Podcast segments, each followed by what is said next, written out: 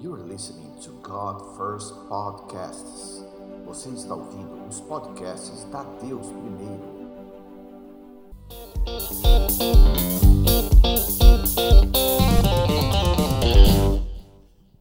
Glória a Deus. Para mim é um privilégio estar aqui com você mais uma vez, para juntos a gente estudar a palavra de Deus, ouvir o que ele tem falado. Vou pedir para você abrir seu livro, sua Bíblia, o livro principal aí para a sua vida, a Bíblia Sagrada, em Lucas 7. Eu vou começar falando de uma, de uma questão que todos nós precisamos desenvolver em nossa vida, e depois eu já vou engatar logo em algo que nós acabamos de cantar aqui, na presença de Deus. Lucas 7 diz assim: Logo depois, Jesus foi a uma cidade chamada Naim e com ele iam seus discípulos e uma grande multidão. Ao se aproximar da porta da cidade, estava saindo o enterro do filho único de uma viúva. E uma grande multidão da cidade estava com ela. Ao vê-la, o Senhor se compadeceu dela e disse: Não chore. Depois aproximou-se e tocou no caixão, e os que o carregavam pararam. Jesus disse: Jovem, eu lhe digo, levante-se. O jovem sentou-se e começou a conversar, e Jesus o entregou à sua mãe, e todos ficaram cheios de temor e louvaram a Deus. Um grande profeta se levantou entre nós, diziam eles. Deus interveio em favor do seu povo. Essas notícias sobre Jesus espalharam-se por toda a Judéia e regiões circunvizinhas. Aqui a gente vê Jesus estava conversando com algumas pessoas e passa um cortejo ao seu lado. E quando passa um cortejo ao seu lado, o que você faz? Né? Você está de carro, você vê aquele cortejo passando, você dá passagem. Né? Geralmente você, é, se você conhece, você sabe quem está ali, você chora junto com eles. Eu me lembro até hoje quando quando Juscelino morreu, Juscelino Kubitschek. Eu me lembro quando Elvis Presley morreu.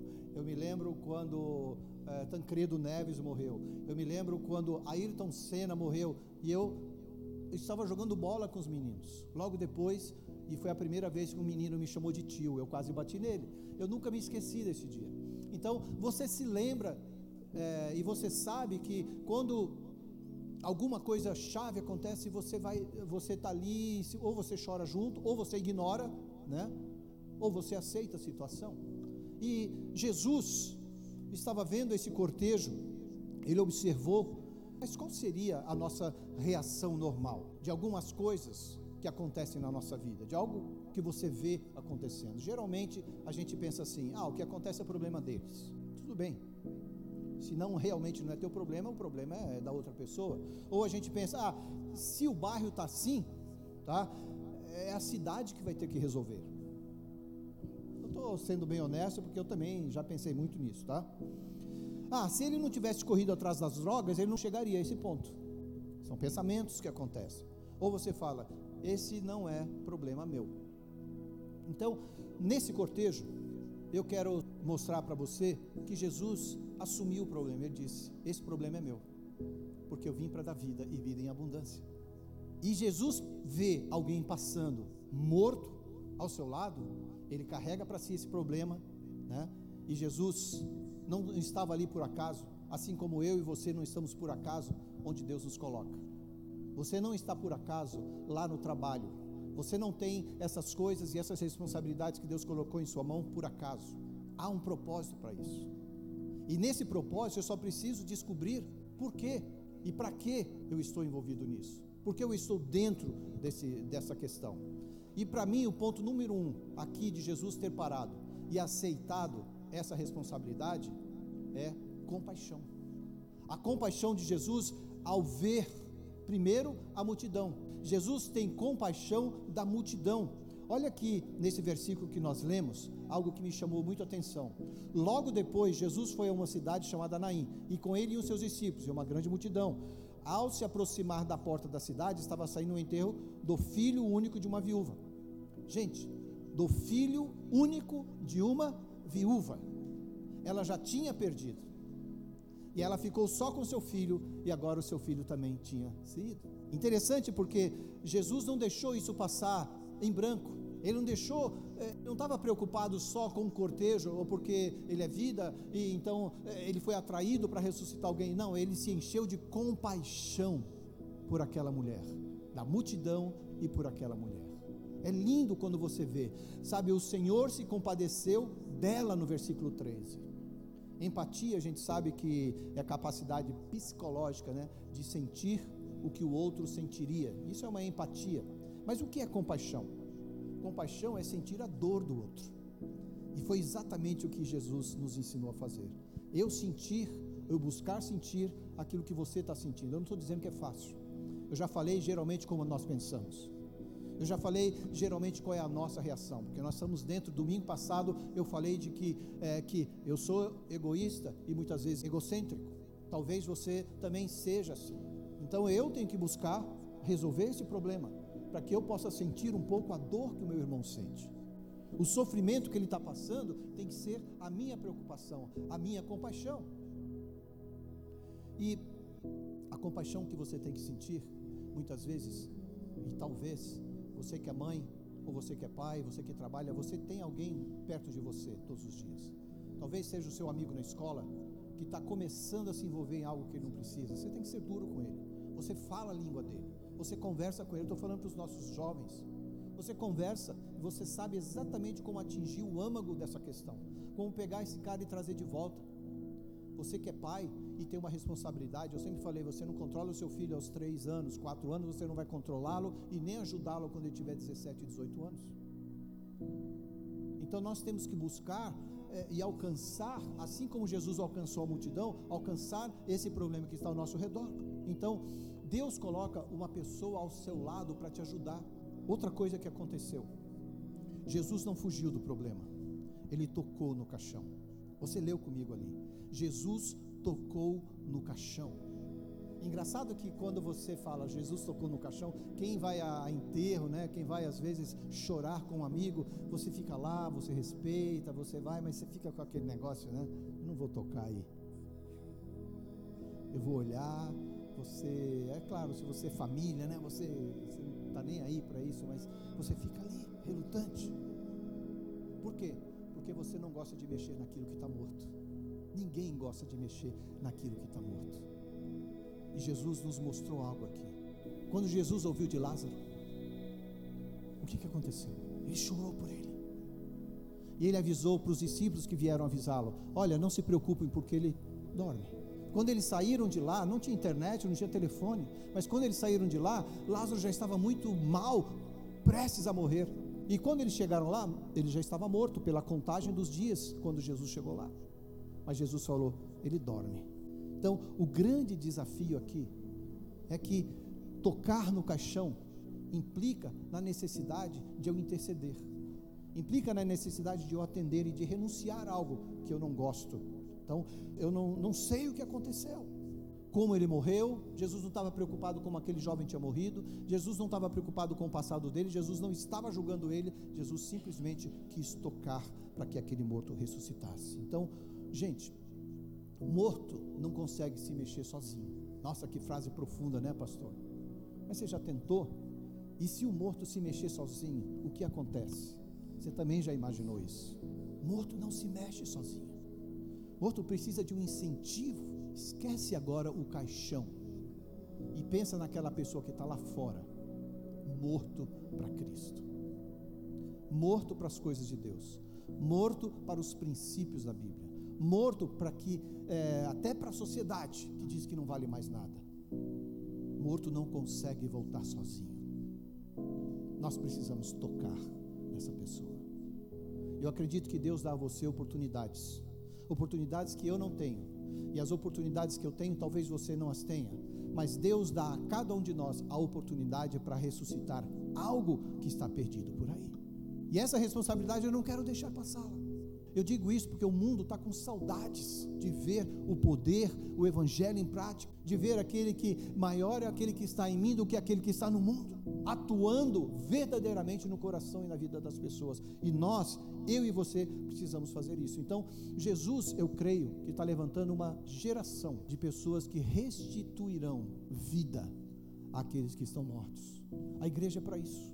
Eu e você Quando a gente canta aqui, tem gente que gosta de bater palmas, tem gente que gosta de ficar sentado, tem gente que gosta de levantar, tem gente que canta desafinado e não tem problema. Mas cada um de um jeito.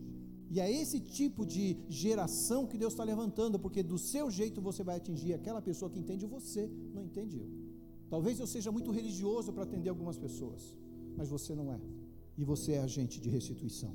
Você é agente para que as pessoas possam mudar e você vai tocar na morte para que haja vida, e você vai tocar em alguém que está morto para que essa pessoa possa ressuscitar. Amém? Bom, quando Jesus tocou aquela pessoa, todos foram atendidos. E quando foram atendidos, eu me lembrei, quando eu estava lendo e estudando isso para você, para você e também para mim, né? Eu vi que uma vez que todos foram atendidos, Jesus ganhou a multidão. Olha que legal. Às vezes você fica imaginando, eu quero ganhar o mundo eu quero que as pessoas me conheçam, eu quero fazer isso com excelência, e eu quero ser grande nisso. E daí você sempre está olhando para o macro, e às vezes Jesus quer que você trabalhe nesse pontinho micro aqui. E foi exatamente o que Jesus nos mostrou. Ele trabalhou no ponto, numa pessoa. Ele trabalhou na mãe que estava chorando, ele levantou aquele filho que estava morto, mas a situação fez com que todos pudessem ver aquele milagre. E uma multidão então pôde crer naquele milagre. Ontem nós estávamos assistindo uma parte daquele vídeo, uma série gospel, The Chosen, o escolhido. E ali mostrava Jesus quando ele, ele curou, né, aquele homem que desceu pela por cima do telhado. Ele estava falando para alguns, de repente a multidão começou a chegar, as pessoas chegaram, os fariseus já ficaram preocupados, os soldados já vieram interromper, mas o que aconteceu? A partir dali, o ministério de Jesus ficou famoso, porque ele tocou um, mas uma multidão foi convencida. Não ache que quando você trabalha com uma pessoa, você só vai falar para ela. Quando você trabalha com uma pessoa, muitas vezes você está acendendo uma faísca para outros cem, outros milhares, uma multidão, quem sabe. Abra em Atos capítulo 1. Eu quero ver com você aqui como Jesus transfere esse poder, essa autoridade que eu e você podemos ter. Como Jesus transfere o poder sobre o qual ele atuou na terra com os discípulos. Jesus transfere para a multidão, mas ele trabalha com indivíduos. Jesus transfere para nós, essa palavra chega até nós hoje, mas ele começou com poucos, com cento e poucos discípulos que estavam ali orando e buscando obedecendo uma ordem que ele havia dado. Aqui em Atos 1, eu vou ler com você. Escrevi o primeiro livro, Otel, Oteófilo, relatando todas as coisas que Jesus começou a fazer e a ensinar. Veja o versículo 2. Até o dia em que, depois de haver dado mandamentos por intermédio do Espírito Santo aos apóstolos, que, olha a palavra aqui, escolhera, foi elevado às alturas. Tem duas palavras aqui que eu quero que você preste atenção. Primeira é começou, relatando todas as coisas que Jesus começou a fazer e ensinar. E a segunda é escolhera os seus maiores ministérios. Os maiores ministérios de Jesus começaram depois que ele ressuscitou. Primeiro ele andou com 12 gajos, com 12 pessoas que ele precisou convencer, que ele precisou traduzir a palavra de Deus para eles, mostrar para eles o que é o reino de Deus. Esses doze eram inconstantes, como muitos de nós somos muitas vezes. Eu falo de mim, eu não sei você. Mas, por intermédio do Espírito Santo, aos apóstolos que ele havia escolhido, foi elevado às alturas. Então, o que acontece aqui? É estranho, porque é, os seus maiores ministérios começou quando ele ressuscitou. Daí, é, muitas vezes, quando achamos, chega ao fim, e a gente fala assim, pô, agora acabou tudo. Mas eu estou mostrando para você aqui que Jesus havia acabado de, de ressuscitar, ele tinha passado 40 dias com os discípulos aparecendo de vez em quando, conversando com eles. Depois ele foi assunto ao céu, e mais dez dias se passaram até que isso aqui aconteceu. Então os discípulos ficaram dez dias esperando algo que eles não tinham ideia do que iria acontecer, mas eles ficaram naquela esperança. E aquilo, na realidade, era apenas o começo, o início de algo que eles não tinham ainda ideia. Pense bem, Jesus mostrou para eles, falou o que estava acontecendo e de repente desapareceu. Quando você está entusiasmado com alguém, você está no auge da questão, Sabe aquela sensação de que de repente você ficou sem chão? Aquela sensação de que, pô, tá tudo bem aqui, de repente, cadê? Onde eu tô? Tô sozinho. Talvez tenha sido essa a sensação dos discípulos nesses versículos aqui. Porque Jesus andou com eles quase três anos. Ele morreu. Logo ele ressuscitou. Ficou ainda 40 dias instigando neles a verdade, falando com eles: Olha, sou eu aqui, olha aqui, vê aqui a marca na minha mão. E de repente ele vai embora. 40 dias depois. Daí os discípulos ficaram o quê? Entristecidos, perdidos e confusos. Queriam voltar a pescar. Certamente houve discussão ali, mas a multidão de discípulos, né? Aqueles ali que já, já eram uma pequena multidão, eles sabiam que Jesus era um profeta. Eles ansiavam alguma coisa. E eles pelo menos obedeceram, porque no próximo, no, depois de dez dias, eles estavam reunidos na sala de oração. E ali é onde nós estamos lendo aqui. O outro ponto, primeiro, é o começo de tudo, e depois é a escolheira. Deus nos escolheu. É melhor ser escolhido do que perseguido. Muitas pessoas passam a vida perseguindo, perseguindo as coisas porque acham que não, não tem o suficiente, perseguindo amizades porque o seu relacionamento nunca se completa, perseguindo, perseguindo, perseguindo. E Jesus mostrou para mim e para você que Ele nos escolheu. Olha na pupila de alguém aí. Olha na pupila, bem na pupila e diga assim: Você foi escolhido. Não, fala certo, gente. Essa pessoa que está olhando para você, ela foi escolhida. Fala, você foi escolhido. Você foi escolhido pelo Senhor para fazer aquilo que você pode fazer bem. Você não precisa, o escolhido não precisa buscar aprovação, ele já foi aprovado. O escolhido não precisa ficar na incerteza de será ou não. Não, é. Você é meu filho amado em quem eu me comprazo. E essa frase serve para você, porque o Pai canta ela para você. Deus restaura relacionamentos quando a pessoa entende quem Ele é para essa pessoa. Veja o versículo 3. A esses também, depois de ter padecido, se apresentou vivo, com muitas provas incontestáveis, aparecendo-lhes durante 40 dias e falando das coisas concernentes ao reino de Deus olha aqui, concernentes ao reino de Deus. Vou repetir, concernente a quê? Ao reino de Deus. Concernentes ao reino de Deus. De qual reino ele falou? Obrigado. É que eu estava em dúvida que vocês estão tão quietinhos hoje. De qual reino ele falou? Reino de Deus. Agora veja se os discípulos haviam entendido isso. E comendo com eles, determinou-lhes que não se ausentassem de Jerusalém, mas que esperassem a promessa do Pai, a qual, disse ele, de mim ouvistes. Porque João, na verdade, batizou com água, mas vós sereis batizados com o Espírito Santo, não muito depois desses dias. Agora veja aqui. Então, os que estavam reunidos lhe perguntaram: Senhor, será que este o tempo é este o tempo em que restauras restaurarás o reino de Israel? Os discípulos ainda estavam preocupados consigo mesmos. Eles ainda estavam preocupados com a situação política, geopolítica.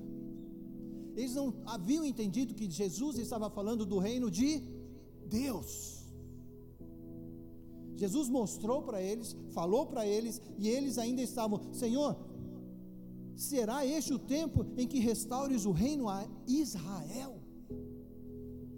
eles ainda estavam traduzindo aquela mensagem como os fariseus que haviam colocado Jesus à morte estavam traduzindo. Não haviam entendido verdadeiramente o que Jesus queria. Eles estavam focados na política, na identidade nacional deles. Eles não, não viam a realidade do reino. E eu pergunto: o quanto você vê a realidade do reino? Talvez nós estejamos também muitas vezes focados muito em nós. Eu não estou falando que você não deve focar em você. Eu pergunto: será que você não está focando em você além do que você deveria focar? Mesmo depois de tudo que Jesus havia ensinado, eles estavam focados em outras coisas. Você? Mesmo depois de tudo que você tem aprendido, mesmo depois de tudo que você tem vivido, mesmo depois das experiências que você tem passado, mesmo depois das bênçãos que Deus tem colocado em sua mão, em que você está focando? Ah, Senhor, hoje eu vou para o culto. Se o Senhor preparar uma vaga para mim, eu tenho parado tão longe. O Senhor existe. Será que é isso que vai fazer você crer que o Senhor existe? Eu estou indo para o shopping, mas aquela vaga está separada para mim, né, Senhor? Será que são essas pequenas coisas que vão me fazer crer em Deus? Ou eu vou descansar na presença dEle? Versículo 7 diz assim: Respondeu-lhes: Não vos. Eles tinham feito essa pergunta do reino de Israel. Jesus respondeu: Não vos compete conhecer tempos ou épocas que o Pai reservou pela sua exclusiva autoridade. Eu estou indo versículo por versículo aqui para ser bem transparente com você. Será que Deus não quer que você passe pela situação que você passa hoje? Porque Deus fala assim: não te compete saber, não te compete conhecer. Talvez a situação que você esteja hoje aqui, talvez a, a situação que você passa, não é para você saber, não é para você aprender a controlar a opinião dos outros, ou o que o outro está pensando de mim. Talvez eu tenha mais é que crer, como a gente eh, recita, né, muitas vezes, dá-nos o pão de cada dia, porque o amanhã pertence a Deus. Porque daqui três meses eu não sei onde vou estar, porque daqui a duas horas eu não tenho ideia. Eu posso saber onde eu vou estar geograficamente, tudo. O resto está nas mãos de Deus. Não nos compete saber mas recebereis o poder ao descer sobre vós o Espírito Santo e sereis minhas testemunhas tanto em Jerusalém como em toda a Judéia e Samaria e até os confins da terra. Jesus, depois de dizer e chamar a atenção dos discípulos para dizer, olha, deixa comigo. Só que vocês recebem uma missão. Eu vou dar a vocês poder. Eu vou dar a vocês autoridade. Eu vou dizer para você o que você pode ganhar aqui e chegar lá no confins da terra. Se vocês fizerem a sua parte. Ditas essas palavras, versículo 9: Foi Jesus elevado às alturas, à vista deles, e uma nuvem encobriu os seus olhos. É aqui que eu estou falando. Jesus fala com eles e de repente Jesus desaparece. Dá a missão, enche eles, né? Os caras estão ali na endorfina, doido para sair correndo. Vamos fazer, Jesus, vamos fazer. Jesus fala: é isso aí, olha, não compete vocês saberem de nada, mas recebe o poder do Espírito Santo. Vocês vão ser minha testemunha aqui, aqui, aqui, acolá. Tchau. Os caras titubeiam, respira, mas Jesus desaparece. Mas Jesus dá a eles uma missão. Mas Jesus não fica lá. E aí como que acontece? Versículo 9, que eu li para vocês, diz: Jesus foi elevado às alturas à vista deles. Eles estavam claramente vendo que não estava mais por ali tudo aquilo que ele tinha falado. Aquele homem que eles haviam andado por três anos, eles estavam acostumados com a presença de Jesus, com o poder físico e presencial de Jesus. E agora eles tinham que aprender algo novo, que eu e você já desenvolvemos há muito tempo, porque nós nunca tivemos a presença física de Jesus. Mas a gente sabe que Jesus está ao nosso redor. Para eles foi loucura, porque durante três anos e pouco eles andaram com Jesus, vendo Jesus, vendo ele fazer o milagre, ressuscitar o filho da viúva, curar o cego, multiplicar pão, peixe. Tudo isso eles haviam visto. E agora Jesus desaparece. Gente, eu estou falando isso porque nós estamos acostumados à presença de Deus e é até difícil eu passar isso para vocês, porque quando nós falamos da presença de Deus, da presença de Deus, o que, que a gente espera? Que tudo esteja bem. A presença de Deus parece que só está com você quando está tudo bem. E Jesus colocou esses caras aqui num, numa encruzilhada, numa estrada sem, sem fim. Eu estou com vocês, vocês vão receber o meu poder, e Jesus levanta e desaparece. Mas quando você tem que lidar com a conta, e parece que Deus não está lá. Quando você tem que lidar com os relacionamentos, e parece que Deus não está lá. E quando você tem que lidar, os nossos cultos aqui de 90 minutos, 120 minutos, e daí é uma benção, você, você se alegra aqui, e depois você vai embora, e como que você lida com isso? Olha, não desrespeitando vocês, mas é muito gostoso ter a presença de Deus sem vocês. Porque daí eu posso experimentar que quem verdadeiramente Deus é para mim. Eu queria que você também experimentasse isso. Como é gostoso quando nós cantamos juntos aqui. Como é maravilhoso quando a gente adora junto e a gente aplaude, a gente sente o poder de Deus acontecendo numa reunião. Mas o que você faz, o que você sente, como você age, em quem você crê, qual é o poder e autoridade que estão em suas mãos quando você está sozinho? Quando aquela situação, naquela situação, não tem ninguém ao seu lado. Você tem que saber que tem alguém ao seu lado. Você tem que saber que tem alguém, não apenas na, na concepção da presença de Deus, porque nós estamos muito acostumados na concepção da presença de Deus, mas não na presença de Deus. Dá para entender isso? Uma coisa é eu saber que Deus existe, uma coisa é eu saber que há a presença de Jesus na minha vida, há o poder e autoridade do Espírito Santo, e, eu sei que Ele é desenvolvido na vida das outras pessoas. A outra coisa é eu viver isso. E na palavra de Deus, nós aprendemos que nós podemos ter isso, sempre, em todos os momentos. Então, diferente é reconhecer a presença. O bom é você habitar na presença. A pergunta que eu faço é: você já convidou a presença de Jesus?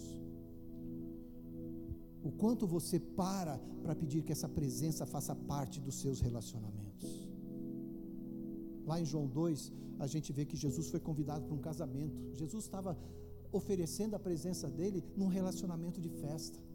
Eu estou te dizendo e usando esse, esse ponto aqui para você entender que aonde você coloca os seus pés, a presença de Jesus pode estar ali com você, não na concepção, não no título.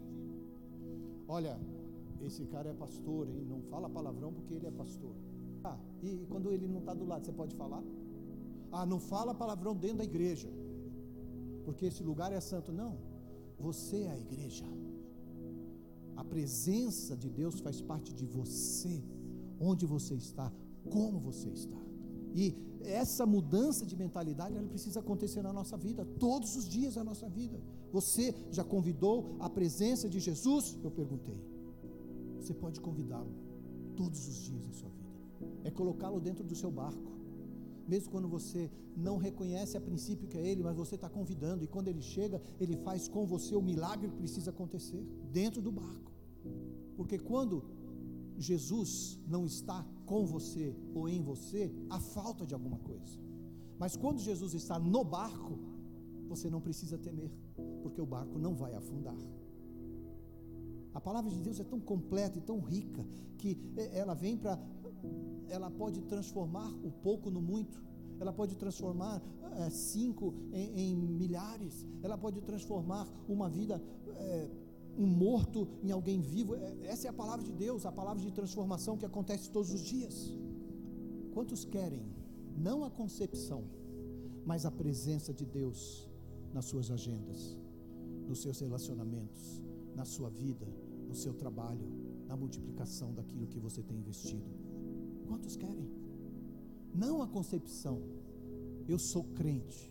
Não, eu sou filho e Ele habita em mim e a presença dele exala através de mim.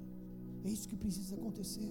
Gente, eu sei que é difícil crer quando parece que tudo está perdido, mas é exatamente nesse momento que Jesus vem, e agora eu volto lá para o início da nossa palavra. Jesus vem e demonstra a compaixão dele. Quando parece que tudo está perdido, é quando há a oportunidade de Jesus trabalhar. É quando muitas vezes, então, nós damos a oportunidade, porque na ausência das respostas é que a sua fé vai crescer.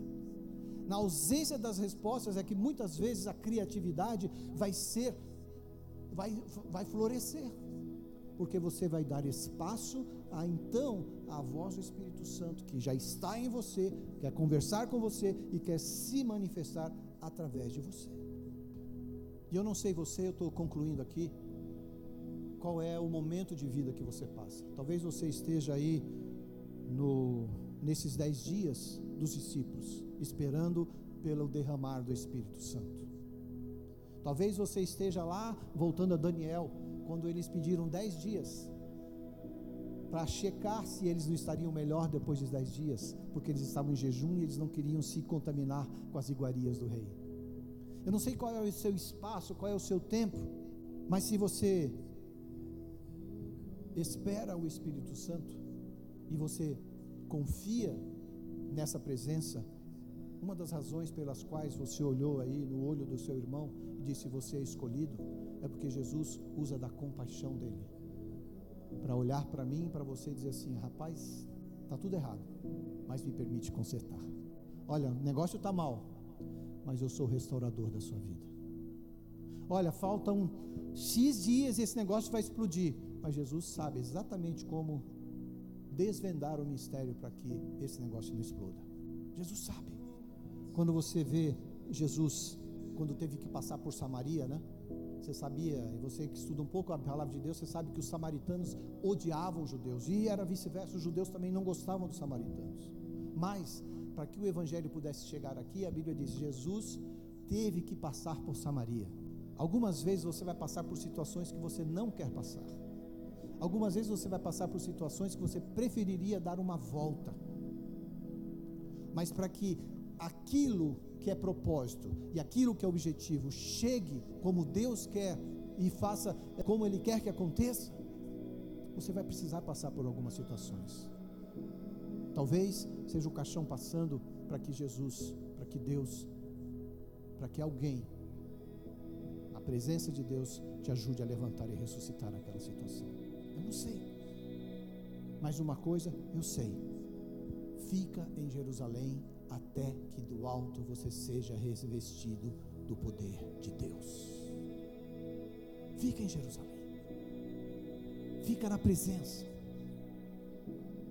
De manhã, não desiste, dobra o seu joelho, senta na cama, vai escovar o dente, seja o que for que você vai fazer, para e pensa na presença de Deus que está em você. Pergunta para Ele o que vai acontecer hoje, Senhor. Eu dependo de Ti. Queria que você refletisse um pouco nessa palavra que eu passei para você.